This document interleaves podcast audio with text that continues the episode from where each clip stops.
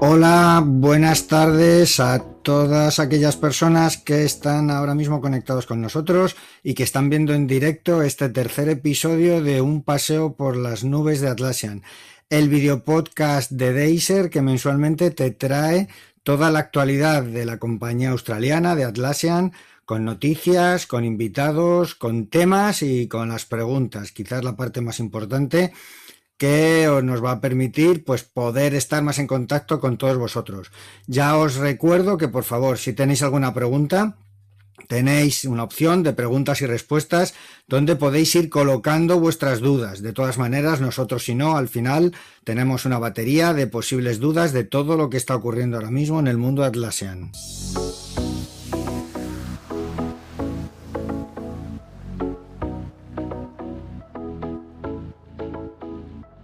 Una vez más, estoy aquí, soy Guillermo Montoya, soy el CEO de Deiser y bueno, vamos a intentar como siempre estar pues como una hora como mucho, vamos a ver si hoy acortamos algo más porque últimamente siempre nos estamos apurando en el tiempo, pero bueno, si hay temas y si hay contenido, pues quiere decir que es importante y que por tanto al final nos servirá. Os recordamos que este programa se graba se podrá ver luego posteriormente en todos nuestros canales de difusión, en eh, YouTube, en Spotify, en los canales de SoundCloud, en ebooks. Es decir, hay un montón de canales por donde podéis ver el vídeo, el audio. Vamos a intentar hacerlo lo menos visual posible, de tal manera que sobre todo tengáis información que la podáis seguir mientras trabajáis, mientras conducís, mientras corréis, es decir, en cualquier momento. Así que nada, enseguida pasamos a presentar a la gente que anda por aquí cerca de mí y que desarrollará el programa conmigo.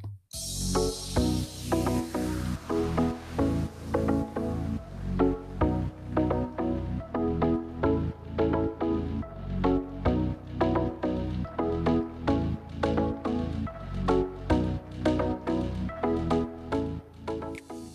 Y bueno, tenemos aquí a bueno, una persona que suele acompañarme, aunque le dejo hablar poco, pero lo intenta, programa a programa, yo creo que esta vez sí lo va a conseguir. Pedro, andas por ahí, ¿qué tal todo?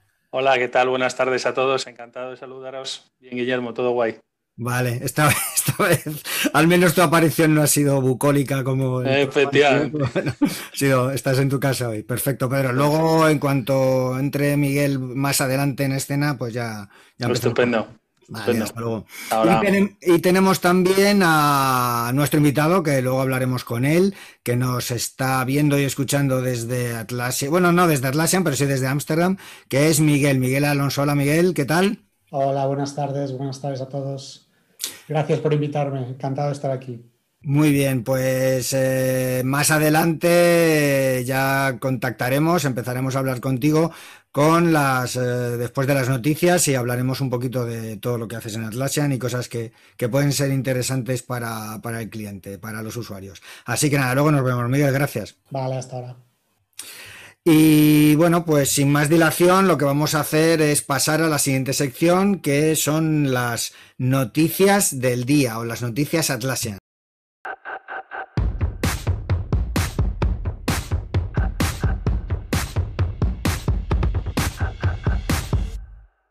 Pues bien, a ver, noticias Atlassian. Yo ya os anticipé el otro programa que había que estar atentos, que había eh, información importante y sobre todo que vieseis el Team Tour, eh, lo que yo llamaba Open, pero que realmente es el Team Tour.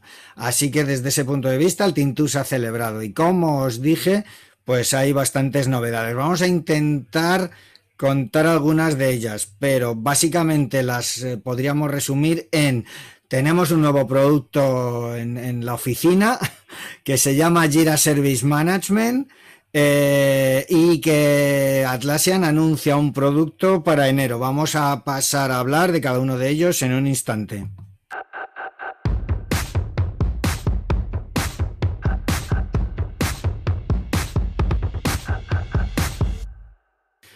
Pues bien, sí, cuando he dicho vamos a pasar a hablar de ellos, lo primero sobre todo es que recordar el evento. El evento era el Atlassian Team Tour, yo lo llamo siempre Open porque en realidad era como se llamaba el año pasado, pero bueno, algún día me acostumbraré, supongo que el año que viene ya sabré decirlo de Team Tour. Es un evento online que lo que intenta es sustituir los eventos presenciales del año pasado de Boston y de Viena. Y por tanto, pues simplemente pues charlas, anuncios sobre todo, y en este caso en un año complicado, pues eh, ya no solo la decisión de Atlassian, sino también alguna novedad. Y en este caso, antes de que sigamos, sí os recomiendo que veáis la keynote de Cameron Ditch o que la escuchéis, donde explica claramente los motivos de todas las decisiones de Atlassian y también de alguna manera marca las pautas de lo que quieren que sea Atlassian en los próximos en los próximos meses, en los próximos años. Eh, la keynote de Cameron es interesante desde ese punto de vista y sobre todo lo que realmente tuvo interés es de verdad desde el punto de vista del lanzamiento es el lanzamiento, el anuncio de Jira Service Management y ahora mismo pasamos a contar mucho más en detalle algunas de sus características.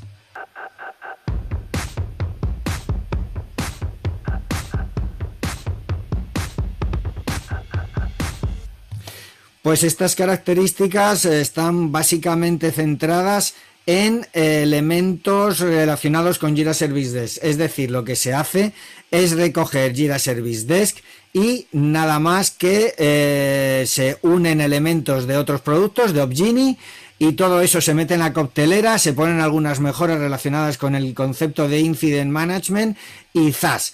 Un nuevo producto cloud que está eh, a vuestra disposición desde el mismo día del anuncio, 9 y 10 de noviembre. Realmente estamos hablando de un renaming de Jira Service Desk o de un rebranding de Jira Service Desk, pero que no se queda solo ahí. Es decir, que vamos a tener nuevas funcionalidades orientadas a lo que se llama ITOPS, IT Operations, pero también con las inclusiones o integraciones de Opgini, que será pues progresivo y que ya incluye algunos elementos, y la futura en todos los modelos de despliegue de Insight, tanto a nivel de cloud como a nivel de data center, el futuro de Atlassian on-premise. O sea que desde ese punto de vista lo tenemos todo claro. Nuevo producto, Jira Service Management. Eh, y ahora decimos el por qué rápidamente. El motivo fundamental, competir en el terreno de ITSM con ServiceNow. Una batalla que se está lidiando en cloud y que ya dijo Cameron Ditch que la idea era tratar de ser fuertes en cloud lo antes posible, porque es de donde van a venir los verdaderos enemigos de, Atlassian. Lo tenemos que entender y tenemos que tratar de irnos alineando durante estos próximos meses, estos próximos años, hasta ese fatídico o teóricamente fatídico 2024, donde Server dejará de recibir soporte. Pero tenemos nuestro data center y nuestro cloud. Pues bien, Jira Service Management será esa gran apuesta, con un montón de novedades, ya dispuesto en cloud, ya dispuesto en todas las opciones, y que la próxima versión de Jira Service Desk en Data Center ya tendrá el nombre de Jira Service Management.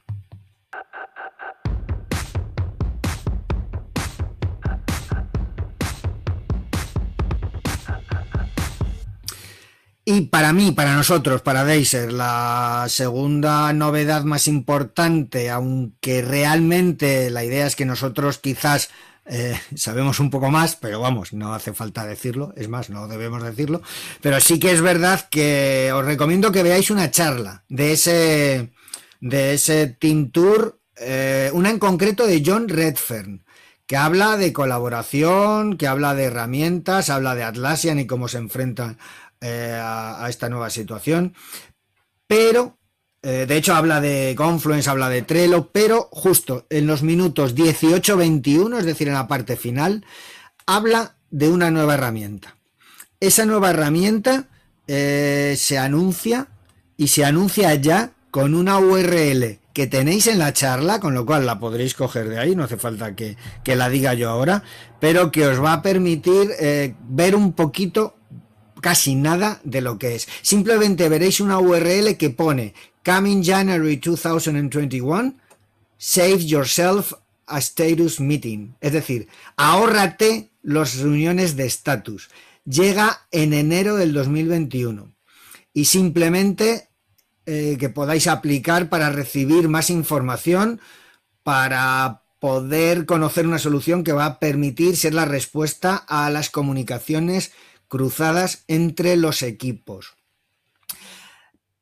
¿Por qué sabemos un poco más? Simplemente porque desde junio de este año, tenemos conocimiento interno de este proyecto, estamos participando como de manera pasiva, viendo, viendo y también de alguna forma porque existen ciertos eh, elementos eh, que nosotros también estamos ofreciendo en nuestra app en nuestra app eh, fundamental que es Profils. Si sabéis eh, de alguna manera nuestra línea con Profils, este año, a principios de año además, coincidió unos meses antes de, todo este proyecto, eh, empezamos a tratar de transmitir la idea de Profils como una herramienta para project tracking, para el seguimiento de proyectos, algo más que campos a nivel de proyecto. Eh, de momento en Service Data Center, pero estamos trabajando a toda pastilla para tener una versión en cloud suficientemente robusta para que pueda crecer. La estamos rehaciendo desde cero para que a partir del año que viene pueda irse pareciendo cada vez más a ese perfil que muchos estáis usando ya en data center y en, y en server. El caso es que es una herramienta que también habla de seguimiento de proyectos, que también habla de ese tipo de comunicación y que creo que de alguna manera pueden ser dos elementos que al final, cuando veamos cómo es ese, eh, ese producto en enero, hasta podamos colaborar. Así que nada, estáis invitados a ver ese producto y por supuesto, estáis invitados a conocer nuestro profil, nuestro profil for cloud, nuestro profil for data center, en data center muchísimo más poderoso todavía, pero no os preocupéis que a lo largo del año 2021 vamos a hacer que ese Profils Cloud que vamos a tratar de lanzar renovado eh, arquitectónicamente a primeros del año que viene se va a convertir también en una pieza clave para Cloud. Así que nada, eh, finalizamos. Os recuerdo, Jira Service Management, eh, charlas del evento, las charlas de Atlassian, las charlas del Developer Day, por favor, echarlas un vistazo y también todo lo que tenga que ver con, con cloud, con todos los nuevos lanzamientos, que hay un montón de charlas a ese respecto. Eh, y por supuesto, eh, esta novedad de este producto, ver la charla de John Redfern, repito, John Redfern, terminado en N, y ahí podréis tener más información en los últimos minutos. Va a ser un lanzamiento que, bueno, ya está en una URL, con lo cual simplemente podéis firmar para que lo veáis volvéis en breve. Así que finalizamos nuestro área de noticias.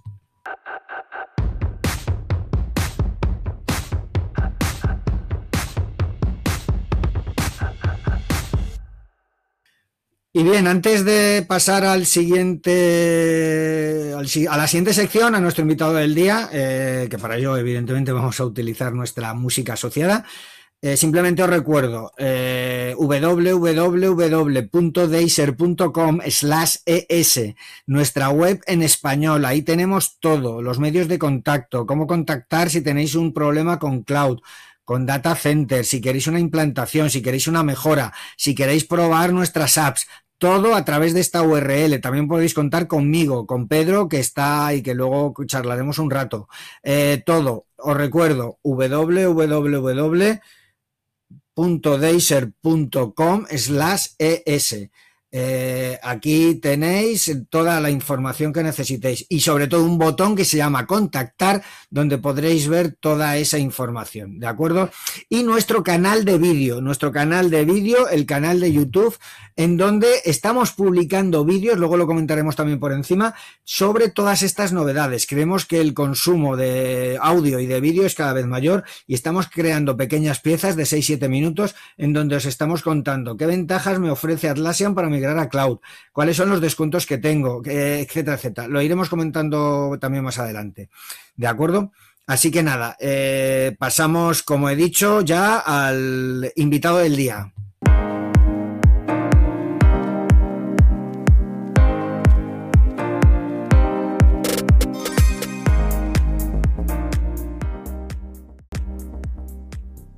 Y como hemos dicho antes, este invitado le tenemos, le tenemos hoy en Ámsterdam. Yo ya dejo de compartir pantalla para que podáis ver a Miguel más grande. y no solo ahora cuando empiece a hablar. Así que nada, eh, creo que ya se, ve todo bastante bien. Eh, hola Miguel, ¿qué tal? ¿Cómo anda tu vuestro confinamiento? ¿no? Porque vosotros también andáis con, con medidas bastante restrictivas comparado a cómo empezasteis. Sí, hola Guillermo, gracias por invitarme antes de nada, encantado de estar aquí con vosotros. Y sí, estamos confinados ahora mismo, de, digamos, no tan fuerte como fue el confinamiento de, marzo-abril, eh, pero lo que son bares y restaurantes están cerrados aquí en Holanda eh, y se está promoviendo mucho lo que es el trabajo desde casa. El, gobierno insiste mucho en eso, de que si se puede trabajar desde casa, pues evitar ir a la oficina. Y bueno, nada, pues eh, nos hemos adaptado ya a eso ya además Atlasen, eh, tomando la oportunidad de, lo que es la pandemia, se ha, se ha vuelto una empresa 100% remota, en el sentido de que no vamos a tener que volver a la oficina si no queremos. Las oficinas van a seguir abiertas, o sea, todas las oficinas según están van a seguir abiertas, pero la gente que decida pues, eh, pues mudarse a otro país, que esté dentro de la zona horaria donde tú trabajas, eh, o simplemente que tenga compromisos y quiera quedarse en casa sin tener que ir a la oficina, pues va a tener esa flexibilidad. Y bueno, pues, eh, pues, pues en, esa parte pues está, está bien que, que una empresa te ofrezca la, flexibilidad de que tú decidas qué es lo que quieres hacer. Y nada, eso, eso es, aquí estamos, aguantando el chaparrón más o menos. Sí, nosotros más o menos igual. De hecho, también de momento la oficina nuestra está cerrada sin nedie, como se dice. La gente va si quiere ir. Yo hay veces voy también por, por determinado tipo de reuniones, más de, digamos, de, de, innovación, ¿no? Y también es verdad que hay gente en nuestro caso que está empezando a decidir irse a ciudades más, más baratas o más cómodas. O sea que yo creo que seguimos caminos paralelos. Ya a ver si de todas maneras podemos, podemos coincidir algún día, ¿no? Sí, eh, de hecho, joder, me acuerdo que la primera vez que, con el que coincidimos fue hace un montón de, tiempo ya, creo que fue en 2016. Sí, sí, eh, justo. Eh, que, me acuerdo que, no sé si me, quién me introduzco a ti, que igual fue Juan, y me acuerdo que estábamos ahí en los pasillos y Juan me dijo, mira, que estos son los chicos de Deiser, y ahí ya fue cuando me pediste el correo y ahí hemos estado en contacto y creo que te he visto alguna otra vez más en la oficina. Sí, eh, hemos, coincidido. Yo creo que también hubo un día que nos sentamos el antiguo product manager, eh, sí, product manager nuestro, David, contándote profis para que ah, tuvieses un poco de idea. Eso, esa escena la recuerdo perfectamente, ahí junto a, la derecha, al final a la derecha, junto a las pantallas estas donde hablábamos, ¿no? En, la oficina. Pues mira, eh, sobre todo el, motivo también de, contactar contigo, uno de ellos, evidentemente, el tema del idioma. Estamos buscando gente española o hispanohablante para poder hablar del mundo Atlassian. Y en tu caso ya te conocíamos, es sobre todo por tu papel, qué es lo que haces ahí. O sea que sí me gustaría ahora, si nos dijeses, eh, ¿qué, es lo que haces? Eh, ¿Qué tipo de, labor haces? O, cómo ha sido tu trayectoria? así, en tres, cuatro minutos, eh, genial. Vale, sí. Eh, bueno, pues llevo trabajando en Atlassian cinco años, voy a hacer en abril de este año. Eh, mi aventura en Atlassian empezó más o menos por casualidad, la verdad. Eh, yo vivía en Irlanda, me marché a Irlanda pues cuando tenía 22 años a, a, mejorar mi inglés y a pasar el verano allí y me quedé ocho años. Y, bueno, pues encontré un trabajo de soporte técnico en una empresa multinacional también de, software y estuve trabajando allí varios años, ocho años en concreto, y un amigo mío pues eh, vivía en, Holanda y me dijo, oye, pues mira a ver si te quieres venir para acá, que aquí te sirve muy bien. Y eh, pues salió la oportunidad de Atlassian. Atlassian aquella era todavía bastante pequeño comparado con lo que es ahora. Y pues tuve la, suerte de entrar en Atlassian y llevamos allí cinco años. Mi, mi, trayectoria dentro de la empresa ha ido cambiando durante estos años. Yo este, estuve trabajando en el equipo de cloud eh, los dos primeros años, eh, dando soporte a Jira y a Jira Services. Y pues eh, yo siempre he querido evolucionar dentro de la empresa, aprender diferentes posiciones, productos, etcétera. Pues en 2018 eh, me pasé al equipo de Server y Data Center de DevTools. ¿vale? Y llevo trabajando en DevTools desde entonces. Eh, empecé trabajando con Bitbucket Server y Data Center y ahora mismo el último año estoy trabajando con Bamboo, eh, que es Bamboo Server ahora mismo pero como ya hemos hablado, de hecho, eh, Bamboo va a tener su versión Data Center también en un futuro. O sea que para esa gente que se pregunta bastante a menudo qué va a pasar con Bamboo, no os preocupéis, Bamboo va a tener su Data Center, va a estar ahí dando, dándolo todo. y seguramente si abrís algún ticket de soporte, sobre todo si es en la zona de Europa, pues eh, seré yo o uno de mis compañeros del equipo de Bamboo los que os respondemos. Y pues nuestra tarea, pues como ingenieros de soporte, em, pues va pues desde, eh, bueno, lo que es ahora mismo yo estoy en una posición de senior, que tendríamos pues, más responsabilidades, pero también trabajamos en tickets de clientes, pues cuando hay pues, cualquier tipo de incidencia eh, relacionada con el producto, pues ahí estamos nosotros. Eh, también pues eh, damos lo que son formaciones internas para otros ingenieros para que eh, aprendan el producto, maneras de trabajar, etcétera. Em, y bueno, bastantes cosas del tema de lo que es eh, coaching, mentoring, em, formaciones, etcétera. Y, y nada, eso sería más o menos nuestro día a día. Mirar cuáles son las incidencias que hay y luego pues ayudar al resto del equipo a que pues eso funcione mejor eh, etcétera. Muy bien, eh, Pedro, si quieres en algún momento conectarte, aunque bueno, generalmente va a ser en la siguiente sección eh, y ya empezamos a saludar, pues cuando quieras, de todas maneras tenemos aquí un par de preguntitas para Miguel. Te veo por ahí. Aquí estaba, ¿qué tal Miguel? Hola, Pedro. Yo no tengo el placer de conocerte personalmente, pero, pero nada, nunca es tarde, así que nos conocemos virtualmente. Eh, oye, muy interesante lo de Bamboo Data Center, muy interesante porque em, todos aquellos clientes que ya están con, el stack de Atlassian y, tienen su, su, Jira, Confluence, Bitbucket, Bamboo, eh, algunos hasta Fisheye también, pero Bambú era, era la pata ¿no? que les faltaba a algunos de ellos. Y, es muy interesante que, que Bambú eh, tenga, que nos, que nos hayas abierto ese meloncito porque eh, ya te digo que hay bastantes clientes muy interesados en, tener todo el stack eh, o tener la posibilidad de irse a data center. Entonces, Mm, aunque puede ser que, te haga alguna pregunta en, la que no puedas revelar más información, pero más o menos podrías decirnos aproximadamente para cuándo esa, versión, eh, ese anuncio, digamos, oficial en el que se va a decir, pues en tanto tiempo o en tal fecha lo podríamos tener, más o menos. Sí, eh, de hecho, eh, pues esta información que me preguntas está disponible eh, públicamente, ¿vale? Si hay una página de Atlassian que es atlassian.com barra roadmap, barra data center, ¿vale? Data-center, ¿vale? pues te deja seleccionar por producto y por lo que va a venir ahora justo enseguida o lo que va a venir en el futuro, ¿vale? Pues si seleccionáis lo que va a venir en el futuro, vais a tener información ahí de bambú, y, si os fijáis, de hecho, lo, que hay más programado ahora mismo para el futuro dentro de todos los productos de Atlassian es, bambú. O sea, hay muchísimo que va a venir para bambú. Eh, incluye ya eh, lo que va a ser Data Center, ¿vale? O sea, Data Center, eh, la fecha que ahora mismo tenemos públicamente es el, sería el tercer o el cuarto trimestre de 2021. ¿Vale? pero eso no significa que Bambú no vaya a sacar nuevas funcionalidades antes de eso. ¿vale? Eh, la funcionalidad que ahora yo sé que el equipo de Bambú de desarrollo está trabajando fuerte es en la de eh, tener un servidor, digamos, eh, call, call standby, no sé cómo se diría en español, pero básicamente es en caso de que se te cae el sistema, tener un sistema disponible automático para conectar y que, pues eso, tengas otro, otro bambú que automáticamente empiece a funcionar y que tú realmente no notes que haya el sistema caído.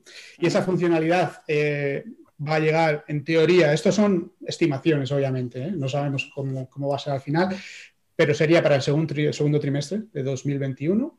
Y bueno, hay más cosillas que van a venir eh, y hay una inversión fuerte de Atlassian en Bambú porque eh, obviamente el paso a Data Center va a requerir, que haya más gente trabajando en Bambú y ya el equipo ha crecido y, nada, o sea que ahora mismo... Precisamente, fíjate, precisamente, eh, Miguel, eh, la siguiente pregunta iba por ahí, era por también teniendo en cuenta que puedas difundir esa información o que puedas comentárnosla.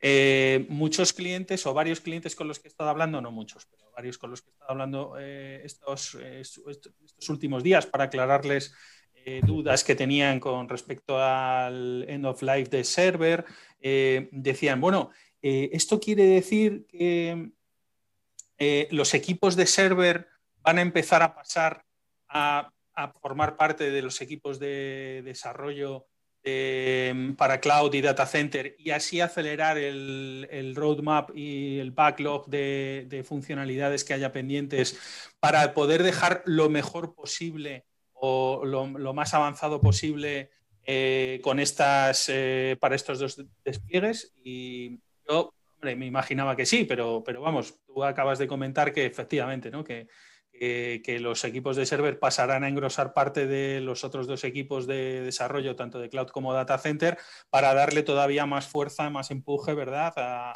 cada uno de, los dos. Mm, sí, a ver, no te puedo dar muchos detalles específicos porque no estoy en la parte de ingeniería, pero te puedo decir que eh, ahora mismo, eh, básicamente, cómo funcionan los equipos de ingeniería sería el equipo de cloud, específico cloud, y luego tenemos el equipo server, data center. Es un equipo que se dedica a trabajar en las funcionalidades ambas de server y data center.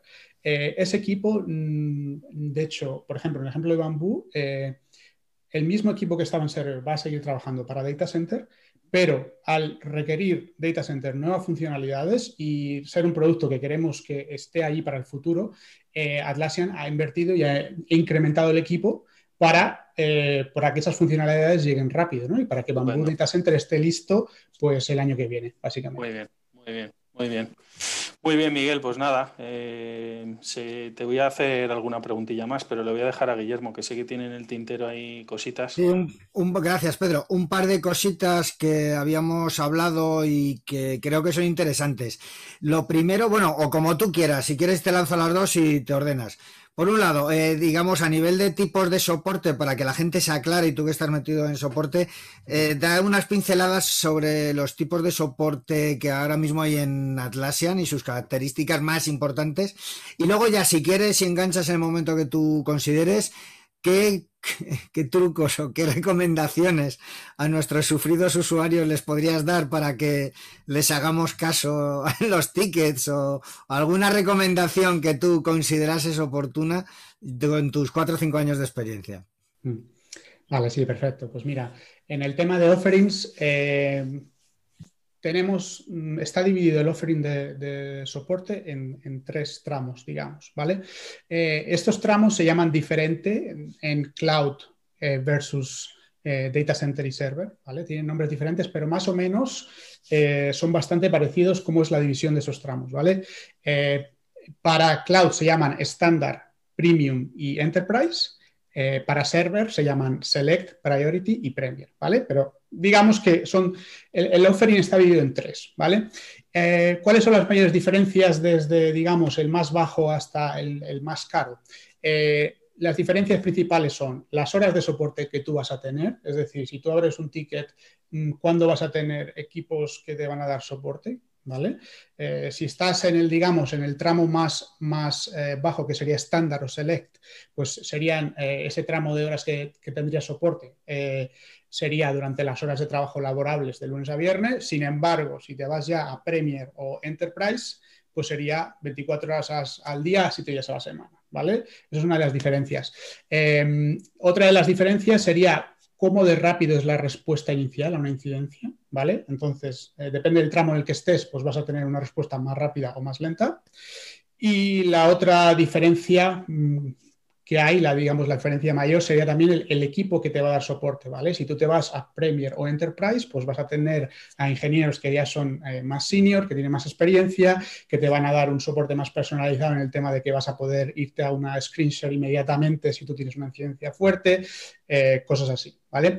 Eh, esto sería así unas cuatro pinceladas de cómo son los, offerings, pero si queréis más detalles, pues vais a Google, ponéis Atlassian eh, Support Offerings y la primera página que, tenéis, ahí os va a decir todos los detalles específicos. ¿vale? Y luego, lo que tú me decías de los truquitos para los clientes para que se, les demos soporte lo antes posible, pues es una cosa bastante importante, la verdad. Y todos los días tenemos tickets donde nos falta información, donde, donde las cosas no están como deben estar. Y al final eso lo que supone pues es que demos soporte de una manera más lenta, ¿no? Tenemos que responder, oye, que nos falta esto, eh, o esto está mal puesto, etcétera.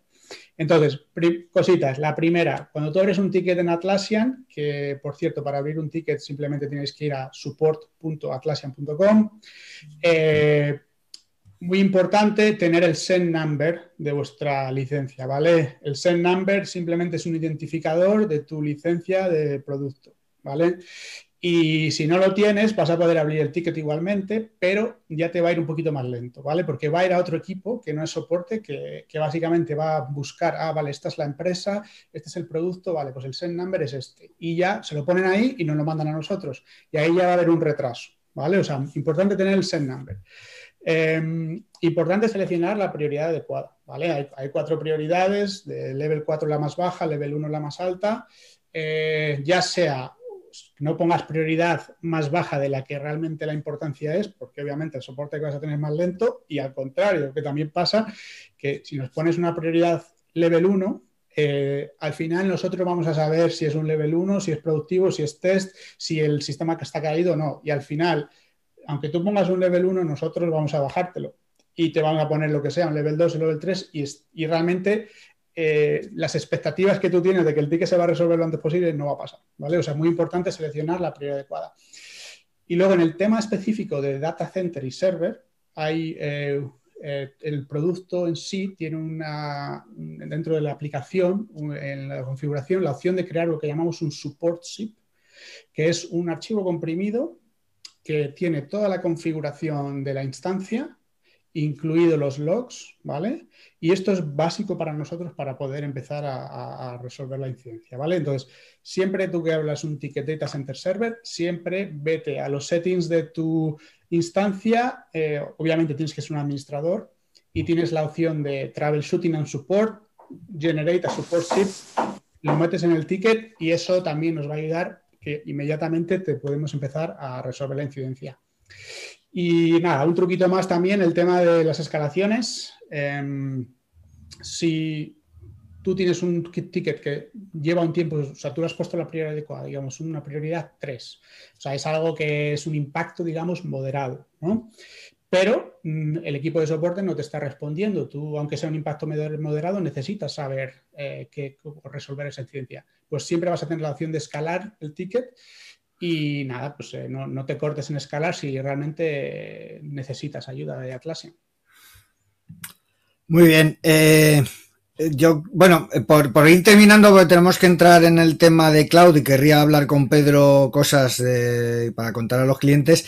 Hay una pregunta que también hemos estado hablando estos días y se refiere a la manera que, cómo os organizáis para dar soporte alrededor del mundo, ese 24 x 7. Si nos lo pudieses contar rápidamente y ya con esto pues cerraríamos, cerraríamos página. De todas maneras, quédate luego al final, ¿eh? si quieres en algún momento, mientras estemos hablando nosotros, cuando quieras puedes intervenir. Sí, me quedaré en caso de alguien tenga preguntas, también pues estoy disponible para que si alguien quiere preguntar. Eh, pues nada, el tema de dar soporte alrededor del mundo, pues eh, la única manera de hacer eso es tener oficinas en diferentes localizaciones y nada, pues tenemos el equipo de Asia digamos, Asia y Japón. Tenemos la oficina de, Australia en Sydney, que da soporte para toda la parte asiática, y luego la oficina de Japón, que es específica de Japón. Eh, luego tenemos el equipo de Europa, eh, que básicamente sería Ámsterdam y la oficina nueva de India, de Bangalore, donde trabajamos básicamente conjuntamente. Y en el caso de que hay un, digamos, un ticket que sea urgente, eh, según entramos por la mañana, los compañeros de la oficina de Australia pues nos lo pasan y directamente trabajamos nosotros. Y luego lo mismo, por la tarde, cuando se acaba el turno, pues tenemos la oficina de Estados Unidos, de Austin, en Texas, eh, que también es otra oficina fuerte de soporte, y básicamente es eso. O sea, realmente eh, entre esas tres oficinas estamos coordinados. Cuando empieza por la mañana, pues hablamos con los de la oficina de Sydney, oye, ¿cómo está el trabajo hoy? ¿Qué incidencias hay? Y lo mismo por la tarde. Cuando acaba el turno, pues hablamos con los de Estados Unidos y, y nada, pues tenemos bastante comunicación en ese sentido. Muy bien, pues eh, muchísimas gracias Miguel. De todas maneras, ya te digo, vamos a continuar con algunas preguntitas al final de Pedro mía en la última parte para terminar a lo mejor alguna duda que nos quede, alguna cosa que no hayamos dicho, alguna, yo sé que Pedro se pega con miles de tickets de soporte, lleva muchísima parte del licensing. En los últimos 10 minutos volvemos, si te parece, y aunque sea a nivel de fax, de respuestas, nos centramos un poco también, aprovechando que estás tú para contestarla, ¿de acuerdo?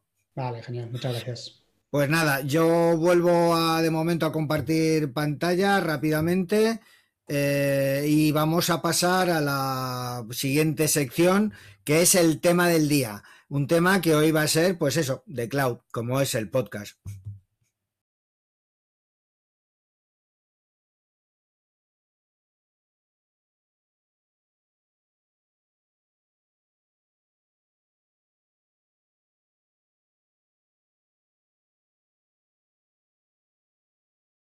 Bueno, y en este caso, eh, una de las cosas que hemos estado insistiendo en los vídeos y en, eh, y en toda nuestra oferta es la posibilidad de explicar, eh, pues bueno, qué es lo que hay en cloud, cuáles son las ofertas, qué tipo de, de offering existe en cloud ahora mismo, porque cada vez hay más, es cada vez más complejo, y ahora con el lanzamiento de Jira Service Management, pues más aún. Eh, podéis entrar en las páginas donde aparecen los precios de Jira Software, de Jira, de Jira Service Desk, de Jira Service Management. Los que estáis viéndonos en directo en vídeo podéis ver, creo que se está viendo la, página donde aparecen las características. Y luego también, eh, pues bueno, el, apoyo. Eh, Pedro, ¿estás por ahí? ¿Puedes hablar? Aquí estoy, ¿no? ¿Me, oyes, no? ¿Me escucháis? Sí, sí, sí, te estoy escuchando bien. ¿Cómo, ¿cómo ves el tema de, cloud ahora mismo? ¿Cómo, cómo, ¿Cuál es tu percepción de lo, cómo están reaccionando los clientes? Al menos en España, que sabemos que es un país donde todavía no hay tanta cultura como puede haber en Estados Unidos a nivel de cloud, sobre todo en las grandes. ¿Cómo, cómo lo estás viendo? Bueno, la gente está muy... tiene muy claro que, que su solución es cloud prácticamente todos, excepto grandes clientes eh, en los que el tema de compliance eh, es, eh, digamos, crítico para ellos. ¿no? Em, por ejemplo, banca, seguros, etcétera, ¿no? puesto que hay todavía algo que Atlassian tiene que resolver de una manera mucho más concisa y es somos conscientes y, sabemos que están trabajando en ello, es el tema del data residency. Este, esto es un punto muy, muy importante, crítico para, como digo, para sector banca, sector eh, seguros. Y eso es algo que creo que eh, precisamente por la gran demanda que ha habido en cuanto a este tema, eh, Atlassian está haciendo una, una, gran inversión y está, está haciéndose eh, o sea, quiere hacerle caso a sus clientes al respecto. Si me permites un momento, Pedro, simplemente por aclarar que si hay gente que no, lo, no, sabe de qué estamos hablando. Data Residency no es más que la necesidad o la posibilidad de que yo elija dónde están mis datos. Y en Europa, evidentemente, eso es algo que nos importa mucho. Perdona. Bueno, iba a decir eso precisamente, ¿no? Eh, Atlassian eh, tiene dos, CPDs, uno en, en, Dublín, otro en Frankfurt. Y precisamente por eso, para dar cabida y para dar solución a, sus clientes EMEA, eh, tiene estos dos eh, data centers que posiblemente dentro de poco será alguno más eh, también en una localización EMEA. Pero lo que hay por detrás de, cloud es un AWS y, muchos clientes siempre han tenido la duda y no entendían ¿Cómo es posible que si ellos van a, si, si por detrás del, cloud de Atlassian está AWS y ellos mm, sin ir, eh, sin, empezar a trabajar con Atlassian, van a AWS y despliegan donde quieren, ¿cómo es posible que eh, con Atlassian no se pudiese? ¿no? Una serie de eh, temas a nivel de producción, legal, etcétera, que, que Atlassian resolviendo de la mejor manera posible y que sigue trabajando duro en ello y eh, finalmente, la respuesta a esta demanda de los clientes, eh, estoy convencido de que, va a tardar bien poco en llegar porque es algo eh, muy importante para muchos clientes. muchos clientes están pensando en, llegar a cloud, pero se encuentran con ese y, alguna otra, algún otro bloqueo, ¿no? Pero ese es el más importante. Entonces, como te digo, los clientes están, lo tienen muy claro, porque ya están utilizando bien eh, con otras soluciones, otros sistemas, otros procesos de negocio, eh, soluciones cloud y saben que tarde o temprano van a llegar ahí. ¿no?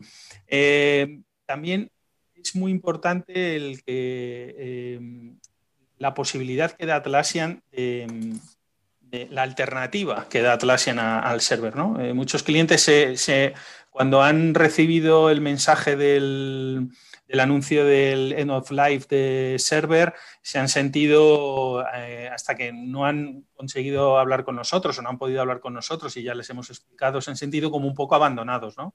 Eh, en ese sentido, hay que estar tranquilo porque Atlassian no ha dejado abandonados a sus clientes en server, sino que les ha proporcionado una alternativa, eh, una alternativa con muchas y bastante nuevas funcionalidades y bastante más potente, un, server, como suelo decir yo, con, esteroides, en el que em, la funcionalidad principal, evidentemente, es la alta disponibilidad y, además de otras muchas cosas que, pueden ser bastante interesantes, pero, pero eh, los clientes perciben eh, en el momento en el que podemos hablar ya de, data center como la alternativa real para server, eh, están más tranquilos y pueden empezar a planificar si quieren irse o bien a cloud o bien a data center. Entonces, también hay de todo, porque, por ejemplo, hay ahora mismo el, tramo, el tramo mínimo de data center son 500 usuarios y eso es algo que bastantes clientes que están en 100, 200, 50, 50 necesitan eh, que, se pueda abordar eso de, otra manera. y, vuelvo a decir que sé que Atlassian está trabajando en ello y que nos encontraremos seguramente soluciones de aquí a que finalice o abandone definitivamente eh, server en el 2024. Hay que tener en cuenta que las opciones que nos está planteando Atlassian hoy no serán las mismas ni las del año que viene eh, ni de aquí a 2024. Eso, eso que dices para mí es fundamental. Yo creo que este, en estos programas queremos remarcarlo, lo estamos remarcando en los vídeos. Creo que la gente se ha quedado con el mensaje de que en febrero del 2021 se dejan de vender nuevas licencias de Atlassian, pero realmente la realidad es de Atlassian Server, perdona, pero la realidad es otra muy diferente, la realidad completa, digamos, el panorama completo. Hasta el 2024 hay soporte en server, tenemos la salida data center, tenemos la salida cloud a corto plazo para las empresas menos complejas o más adaptadas a ese modelo tenemos tres años donde Atlassian va a poder volcar muchísima gente que tenía en server precisamente en acelerar cloud. Yo estoy convencido que el cloud dentro de tres años va a ser infinitamente distinto y mejor que el que hay ahora. Hay mucha gente que ahora lo ve inviable, que dice que es imposible que vayamos al cloud en el año 2024. a ver qué se puede hacer. Creo que ha pasado con todo y ha pasado con todas las tecnologías. Yo creo que nuestra labor ahí es tratar de dar a cada cliente lo que necesita. A corto plazo muchos necesitarán cloud, los más pequeños se podrán ir a cloud, pero otros pues deberán quedarse en server, ¿no? Y sobre todo el, mensaje es que se, las ventas nuevas eh, se paran, pero se pueden seguir renovando, se puede seguir haciendo upgrade. Ojo, que muchos clientes, muchos vosotros creéis que al decir nuevas licencias es que yo ya no puedo cambiar el número de usuarios. No, no, el concepto es distinto. Es una nueva instancia lo que yo ya no voy a poder comprar. Pero si yo tengo 2.000 usuarios y quiero irme a 10.000, el año que viene todavía puedo, porque quiera preservarme ¿no? de posibles crecimientos de hecho, sí, de hecho, de hecho hay clientes que se plantean eso, ¿no? E incluso las preguntas son, bueno, pero ¿qué intención puedo tener yo de, subir de usuarios si dentro de en el 2024 Atlassian abandona, eh, abandona el, despliegue server? Sí, efectivamente, pero hay que tener en cuenta que la licencia server eh, para sistemas no críticos, eh, la licencia server es perpetua. Es decir, que, en 2024 no va a haber soporte, no va a haber eh, I más D en cuanto a nuevas funcionalidades del producto, eh, no va a haber eh, solución de bugs, no va a haber releases, como decimos, pero el producto va a seguir funcionando.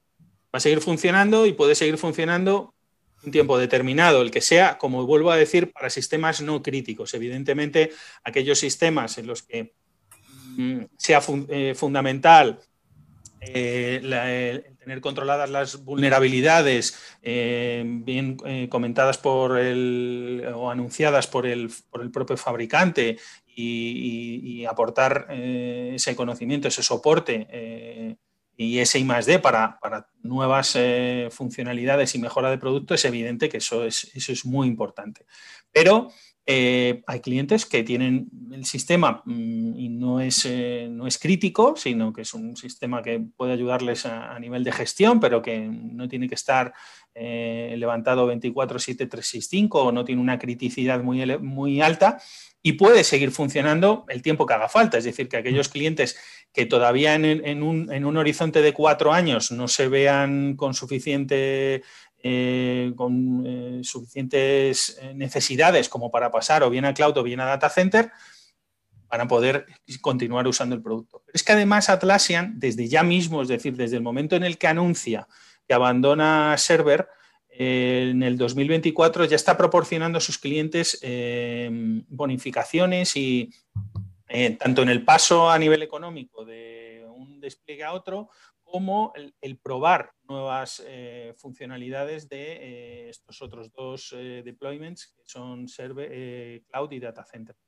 Entonces, en cualquier momento, cualquiera de vosotros, cualquiera de, cualquier cliente puede contactar con nosotros, solicitarnos una trial de, o bien de Cloud, que os decimos la podéis activar vosotros, pero si lo hacéis a través nuestro, pues todavía la gestión es mucho más, mucho más eh, liviana para vosotros, eh, tanto de cloud como de data center y, en el cloud eh, pueden utilizar por el tiempo que resta del, soporte server que tienen contratado actualmente, pueden utilizar una instancia cloud por el mismo número de usuarios y con funcionalidad completa para ir probando cómo, cómo funcionan las, las, apps, cómo funciona el producto en cloud em, y ir viendo poco a poco las mejoras que va introduciendo Atlassian de manera automática, es decir, que es otra, otra, otra, otro punto clave ¿no? en, el, en, la adopción de cloud, que no es como en server que tienes que planificar eh, tanto parada como para hacer una, instalar una nueva versión, etc. Entonces, eh, es bastante interesante el poder, eh, por lo menos, probar todos esos recursos que Atlassian pone a nuestra disposición para ir viendo cómo, pasar de, o cómo ir abandonando server en, la situación actual. Sí, de, hecho, Pedro, y ya por incidir en todo esto que estás comentando, precisamente el tema del tener una instancia gratis equivalente a la que tengo en Server Data Center es muy importante. Simplemente por poner un ejemplo. Voy a ponerme el ejemplo mejor de todo. Yo en, en diciembre, en este diciembre, el próximo 1 de diciembre, renuevo mi instancia server de 2.000 usuarios. Y tengo además otra instancia de Jira Server de 500. Bien, pues yo desde ese 1 de diciembre donde renuevo esas dos instancias durante un año por si acaso, porque todavía no me fío, porque quiero seguir en server, desde ese mismo momento puedo activar dos instancias cloud, una de 2000 y otra de 500 equivalentes. Es decir, si tengo 10, puedo activar 10. Una por gratis. efectivamente. Claro, gratis durante un año, durante todo el periodo que tengo ese server. ¿De acuerdo? Eso, para hacer pruebas de concepto, para ver, como ha dicho Pedro, la evolución del propio producto, para un montón de cosas. Incluso para una empresa muy grande, un banco, donde yo lo sé, porque tenemos clientes en, sector de banca que tienen eh, un Gira 2000, otro 10.000, otro Cloud, otro 100, otro 500, otro 250, otras dos de 2000. Bien, pues por cada una de esas instancias de Gira, si se unifica todo ese proceso, podéis contactar con nosotros y podemos hacer un plan para que esos departamentos puedan probar en diferentes escenarios durante todo un año. Eso sí, eso cuando termina, cuando haya que renovar. Por eso, en el momento en que renuevo es el momento ideal para hacerlo, ¿no? Entonces, esa es la parte fundamental. Y luego, eh, con respecto a lo que decía Pedro de Data Residency, simplemente os recordamos que el Data Residency ahora mismo solo está eh, garantizado en, eh, en, Enterprise, que es precisamente la modalidad más cara, digamos, la de la, que está en pruebas, ¿no? Tenemos, efectivamente, tenemos tres tipos, ¿no, Pedro, de, cloud, que es el estándar, que es el de siempre, entiendo. Bueno, el free, empezamos por el free. efectivamente, el free. El free, por, eh, luego es el estándar, el que conocemos todos, el, de, el que eh, da continuidad a Free, porque Free hay que recordar que es para un límite de 10 de 10 usuarios y tiene funcionalidades limitadas en cuanto a los productos Atlassian. Estamos hablando en todo momento de producto Atlassian. ¿eh? Eh, las apps tienen evidentemente su, propio roadmap y su propia forma de, trabajar cada fabricante, pero en cuanto a al montar la licencia con uno de los productos Atlassian, está limitando a 10 usuarios y funcionalidades también limitadas. el siguiente, la siguiente edición es estándar, que ya tiene funcionalidad completa para todos los productos el eh, en cuanto a usuarios, se puede añadir usuarios a demanda si bien haces pago mensual o, si, haces, si optas por un pago anual, el, pago anual está bonificado con dos meses gratis. Es decir, contratas 12 meses pero pagas solo 10 eh, para cualquier tramo y para cualquiera de los productos Atlassian. Luego tenemos Premium, que es un, eh, una edición mucho más avanzada y que incluye funcionalidades que no tiene estándar. Incluye todas las de estándar más alguna funcionalidad más. Eh, una de ellas, que es la más importante desde mi punto de vista, es el sandbox. Eh, una de las cosas que venían eh, solicitando los clientes desde hace bastante tiempo es que al igual que en server hay licencia developer para poder hacer tus entornos, para poder crear tus entornos de pre, eh, y poder hacer eh, testing eh, y, cualquier otro tipo de prueba relacionada con la previa a la puesta en producción en, tu sistema en Pro. hasta ahora en estándar, con la edición estándar, no existía. Por lo tanto, en, Premium, uno de los, una de las funcionalidades para mí, desde mi punto de vista, la más importante es que ya existe un modo sandbox en el que puedes utilizar eh, tu entorno eh, como preproducción para poder hacer todas las pruebas que necesites. Sí, perdona, Pedro, un segundo, porque es que en la página web todavía pone Coming Soon, pero no es Coming Soon. O sea, realmente está ya, ¿eh? Eso es, efectivamente ojo, con los Coming Soon, que hay algunos que ya están en producción o están empezando a funcionar. Eso es. Y, por último, la edición Ultimate, que es Enterprise. Enterprise, perdón, es, que es, el, es, la edición más nueva y que tiene pues eh, todas las funcionalidades Enterprise y además el, eh, em, ahí va, que no me sale, la limitación, la no limitación de espacio, igual que en la edición anterior, y además incluye, eh, al igual que la versión anterior, la edición anterior, el Enterprise Support, que es un, tipo de soporte muy importante para cloud, puesto que mm, eh, en la edición estándar también se ha echado de menos eh, una especie como de soporte como un poco más un poco mejor, ¿no? sé. Mm. Más completo, sí. Mm. Y, eso es algo que venían reclamando los clientes y por eso en las otras dos versiones, en las dos, otras dos ediciones, se ha, se ha optado por, dotarle de, más músculo con esta, con esta funcionalidad, este soporte premium 24/7 eh, que, le, que, como digo, ya le dota de, bastante más robustez a la oferta. Em, la verdad es que es em, eh, cada vez más interesante lo que está haciendo Atlassian con las diferentes ediciones. Eh, como digo, hay que estar muy atento mm, para, ver todos estos cambios porque, son, eh, son constantes, es un goteo constante y como hemos comentado antes con Miguel, cada vez va a ser más, puesto que la, fuerza de desarrollo va a ir eh, más encaminada, sobre todo a centrarse en Cloud y Data Center y por lo tanto todo esto va a ser una explosión de funcionalidades y, de mejoras.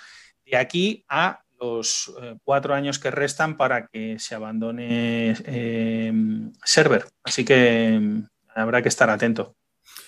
Muy bien, recordar estas versiones, recordar las facilidades que hay, recordad que podéis contar con nosotros, con Pedro, Pedro Luengo, a través de LinkedIn le podéis localizar perfectamente, a través de los correos, a través de nuestra página web www.deiser.com es, ahí en el botón contactar y nos ponemos en contacto a nivel de servicio, a nivel de licensing, todo lo que queráis para vuestro viaje o un paseo hacia las nubes de Atlassian. Si te parece, Pedro, pasamos ya a las fax para que incorporemos a Miguel y le preguntamos un par de cosillas más y cerramos programa, ¿de acuerdo? Muy bien. Pues nada, eh, terminamos con las preguntas y pues aprovechando que está Miguel, pues trataremos de continuar con alguna relacionada con soporte.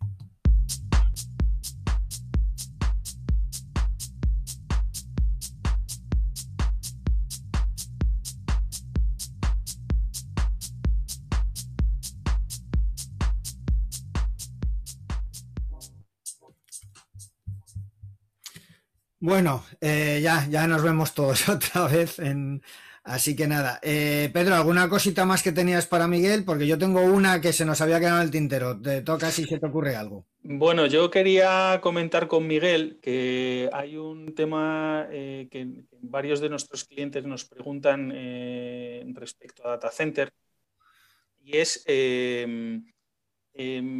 si va a haber, que no, que no sé si eh, él nos lo puede responder, aparte, o sea, hay cosas que son, un, bueno, yo creo que está más relacionado con la parte, eh, la parte comercial más que la técnica, pero eh, si además de, o sea, si el equipo de data center de soporte es, eh, sigue creciendo y, va a poder dar cobertura a todas esas eh, necesidades que, van a ir eh, surgiendo de los clientes de, de, data center. Porque ahora mismo eh, aunque los clientes se apoyan mucho en los partners, eh, escriben directamente también a, soporte de Atlassian y muchas son preguntas comerciales. ¿no? Entonces, eh, no sé si hay un equipo específico comercial o es la parte, el equipo técnico el que también puede dar soporte a, toda esa información.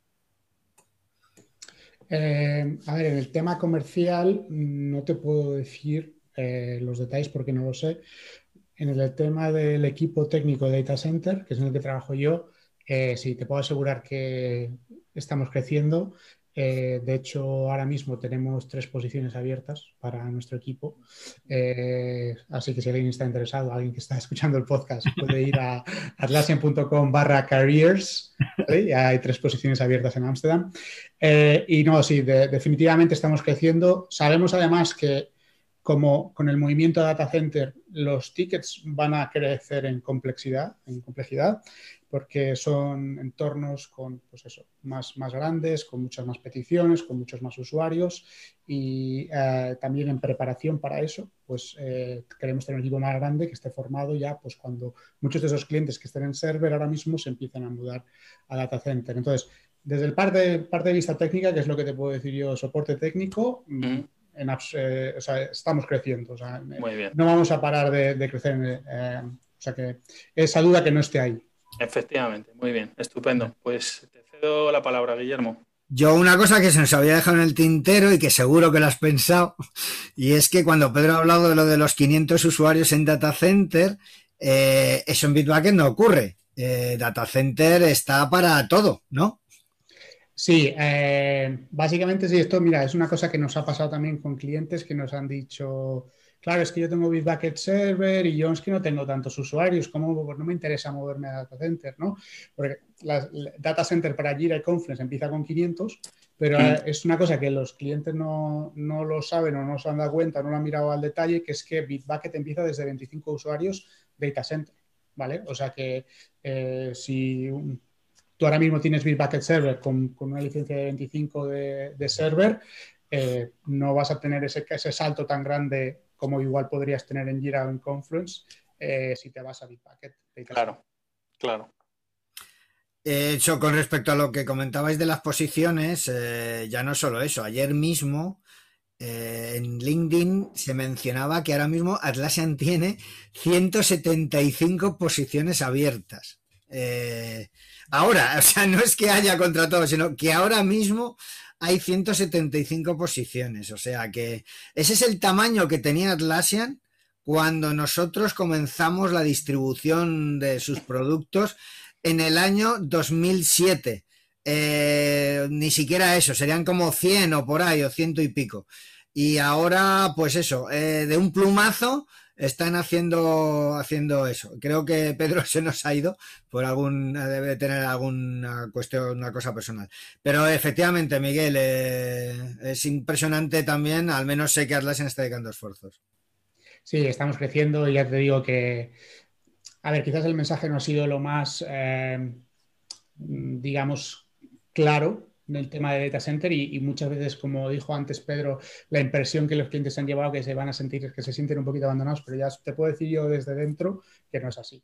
Y a veces a nosotros nos sabe mal también que la gente esté pensando así, porque nosotros que sabemos que la estrategia de Atlassian es de center a tope, eh, sabemos que su preocupación no tiene que estar ahí, porque si, fuera así, yo tendría hasta miedo que mi trabajo no, no, hubiera estar aquí en unos años, ¿no? Digo, si no va a haber data centers, pues ¿qué, ¿qué, voy a hacer yo, no? O sea, pues pero no, en absoluto, no tengo, no tengo ninguna preocupación. De, de, hecho, es que ahora mismo estoy viendo una pregunta de un buen amigo nuestro, que es Rafael Corredor, de, sí, sí, FT, ¿no, Pedro?